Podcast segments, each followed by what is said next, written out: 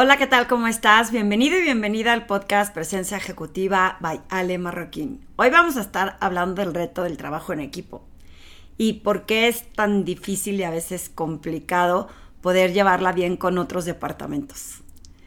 Gracias por escuchar este podcast que puedes encontrar en Spotify, iTunes y puedes verlo en YouTube.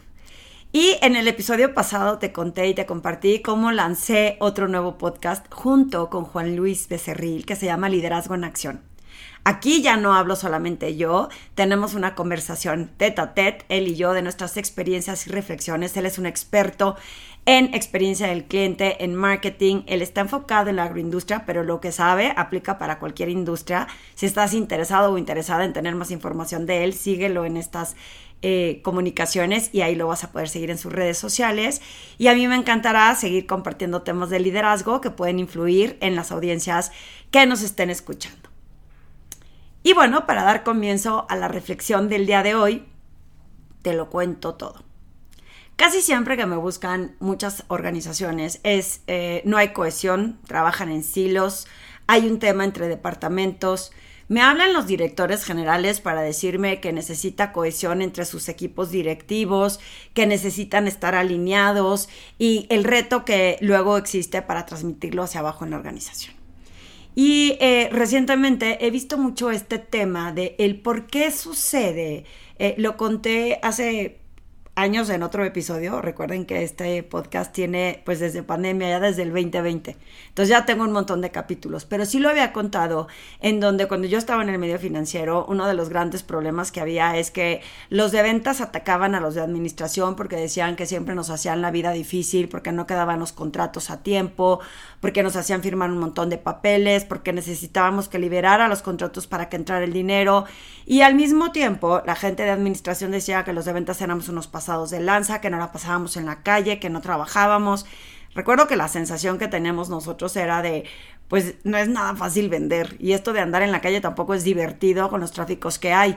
Eh, y de pronto tampoco éramos empáticos, pero por ningún momento para con la gente de administración que tenía, pues como nosotros, que éramos asesores o la parte comercial, un montón, un montón de pedidos de todos de última hora, todos con un carácter de urgente. Y si, si estás en el medio financiero en estas áreas, te vas a sentir relacionado. Y si no estás en el medio financiero y estás en estas áreas, también te vas a sentir relacionado. Porque es el típico conflicto que hay entre administración y comercial. Y no sé por qué se vuelve como una rencilla. Cuando salgo del medio financiero y trato de compartir estas herramientas para que más personas entiendan que pues no estamos en contra, o sea, no estamos eh, eh, estamos en la misma organización, es como un equipo de fútbol y uno es defensa y el otro es eh, ofensivo, pues no, no vamos en contra, vamos alineados para poder meter a gol o defender nuestra cancha. Y acá es lo mismo, en las organizaciones cada departamento tiene una función única que hace que lo que ellos ejecutan pueda permitir tener más resultados rápidos en la organización pero son complementos que lo que ellos saben hacer, que no sabe hacer otra área, pues van a ayudar a que se logren esos resultados. Sin esa pieza no se puede ejecutar. Sin un eh, portero, pues no va a haber quien defienda la cancha. Sin el eh, ofensivo, sin la parte del delantero, pues no va a haber quien pueda meter goles tan fácil. Acá es igual, si no hay una persona que esté a cargo de la parte operativa, pues eh, no va a funcionar eh, la forma en cómo comercial puede entregar sus servicios o sus productos. Y entonces lo que yo me cuestiono es por qué siempre hay tanto conflicto entre nosotros. Estamos haciendo bien nuestra chamba. Es que nosotros sí trabajamos, es que nosotros sí llegamos a tiempo. Y es que los otros no lo están haciendo y lo hacen adrede o mismos líderes que he escuchado que dicen no le hagas caso. Ustedes hagan su chamba y no pongan atención a lo que otros les dicen. Entonces se vuelve de mi jefe me dijo, como mi jefe me dijo, yo lo estoy haciendo de esta forma. Y se vuelven estas guerras que eh, lo que no entiendo es que cuando llegan a estas juntas directivas y tienen que dar resultados, una de dos, o todos fingen que todos están alineados a la misma eh, contribución de un resultado, o, o, no estoy entendiendo por qué tienes que brillar más tú que otra área cuando son completamente diferentes. No tendría que haber un comparativo entre un departamento y otro. Y eh, estuve platicando con uno de mis clientes y me decía, Ale, una persona de mi área que no me reporta a mí, le reporta a otra división, no tiene nada que ver conmigo, pero tratando de ver cómo podía apoyarlo para que colaborara, eh, me doy cuenta que pues no hace lo que yo le digo que haga, ni como yo le digo que lo haga, y luego de repente quiere venir a que le dé como todo en charola de plata, ¿no? Que le dé mi propuesta ya bien hechecita y que ya nada más le entregue. Y este, y me molesta porque sé que esa persona pues eh, no está haciendo suficientemente bien su trabajo. Entonces, el cuestionamiento aquí es el siguiente. A ver, esta persona no depende de ti porque le dices cómo hacer su chamba. Ah, porque impacta directamente mi resultado dentro de la organización. Si él no cumple con sus resultados, a mí me afecta. Ah, ok. Entonces, si impacta en tus resultados, ¿por qué más te da darle tu propuesta de cómo tú la haces? Porque de todos modos vas a tener un beneficio para ti pero la sensación que tenemos es de es, es, medio flojo o quiere todo en charola de plata, no le voy a dar la propuesta que a mí me costó tanto trabajo hacer, pero al mismo tiempo me quejo porque no logra los resultados cuando yo tengo una solución, que es darle mi propuesta.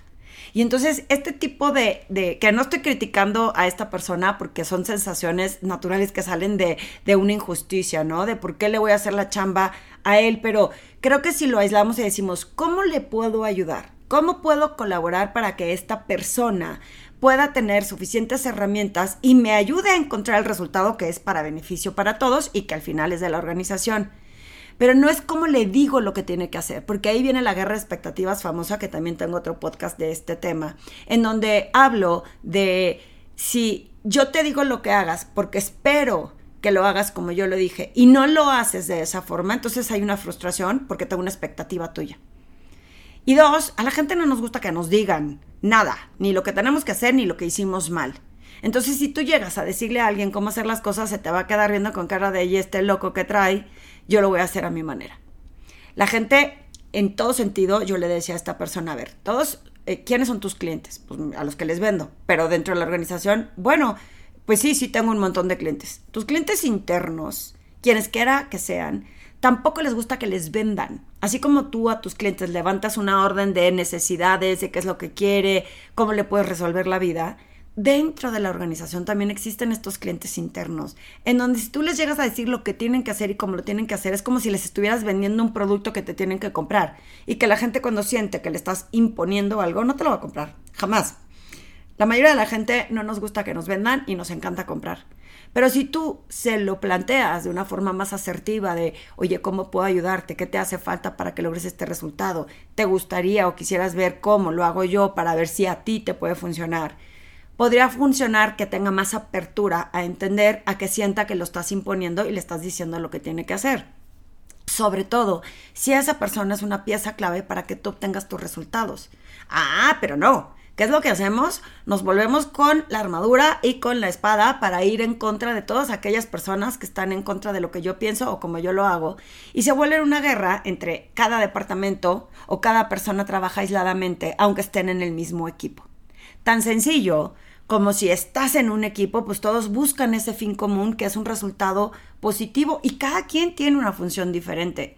Yo no podría ser el goleador en un equipo de fútbol si estoy en la portería, entonces no me puedo enojar, no me puedo poner celosa si alguien o eh, mete más goles que los que yo los paré. Pues qué bueno que no tuve que defender tanto y que mi equipo está trabajando en acertar a los resultados.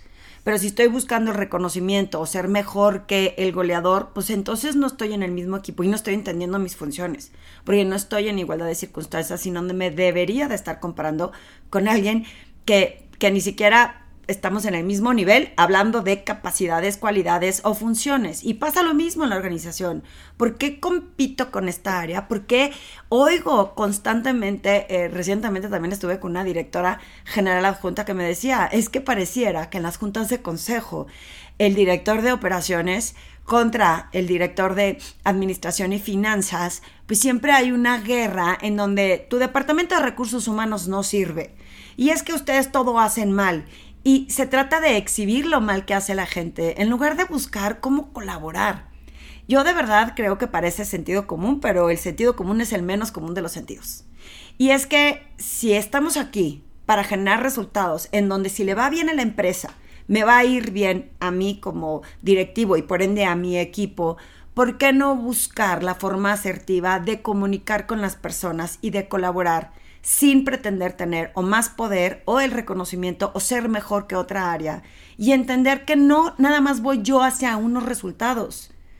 ¿Por qué? ¿De qué me sirve yo generar mis resultados cuando el resto de la organización no lo logró y que mucho pudo haber tenido que ver con que yo me abriera a compartir más información?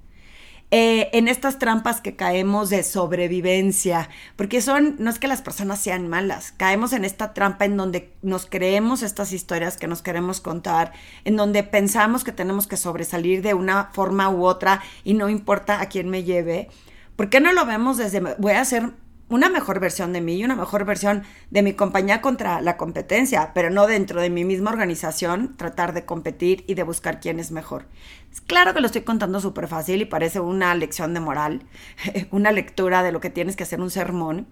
Y sin embargo, eh, no es tan fácil. No es tan fácil entender en dónde tenemos que voltear a ver el reflector de por qué estoy buscando disminuir a una persona o a un área cuando puedo voltear a ver en qué puedo hacer mejor yo, cómo puedo buscar esa colaboración, cómo puedo llegar a estos acuerdos y cómo estamos como un gran equipo en cohesión de deportes que logra estos resultados cuando gana.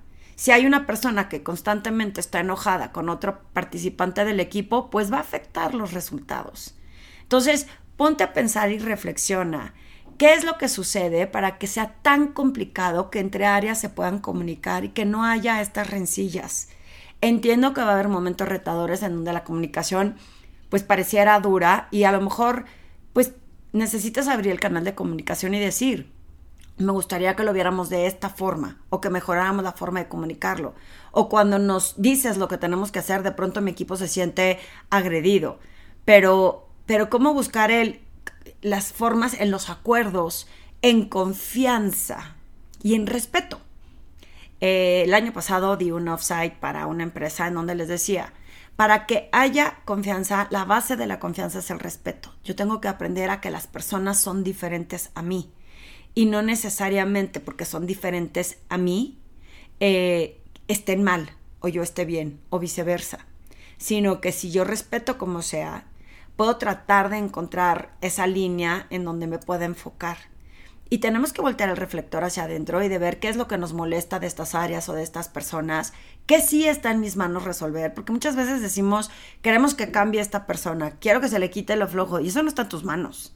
Una de dos, o tú tienes los polvos mágicos de la motivador de esa persona, bueno, vuélvete un vendedor y busca qué necesidad tiene y cómo se la puedes resolver.